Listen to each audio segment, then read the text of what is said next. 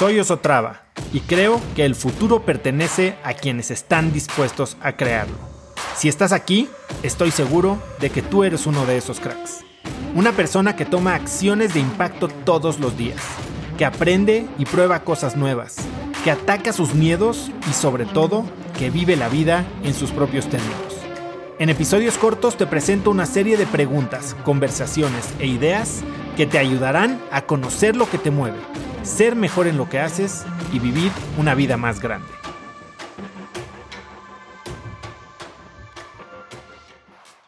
Esta semana platiqué con dos personas a las que admiro muchísimo y en las dos pláticas que tuve salió el tema de disfrutar la vida, de vivir en el presente.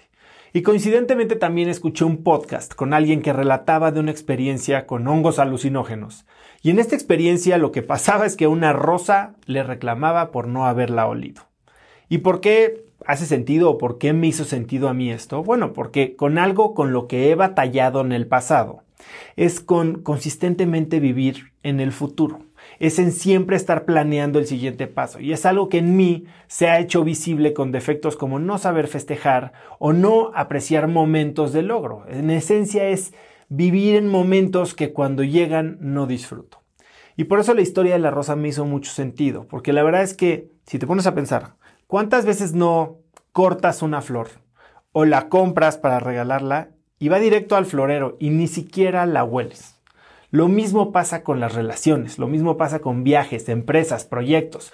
Nos la pasamos trabajando durísimo, pero cuando logramos eso que queríamos lograr, lo que nos propusimos, ya estamos planeando el siguiente paso.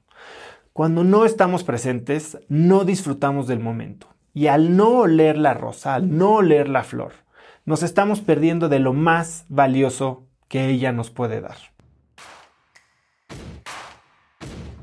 Conecta conmigo en Instagram como arroba osotrava y dime qué te pareció este episodio. Mi meta es inspirar a una nueva generación de hispanos a vivir vidas más grandes. Y si me quieres ayudar a lograrla, lo mejor que puedes hacer es seguirme en Spotify y dejar una reseña en Apple Podcasts para así subir en ese ranking. En tu reseña cuéntame de qué temas, categorías o personas te gustaría aprender y me aseguraré de leerlas para darte el contenido que quieres.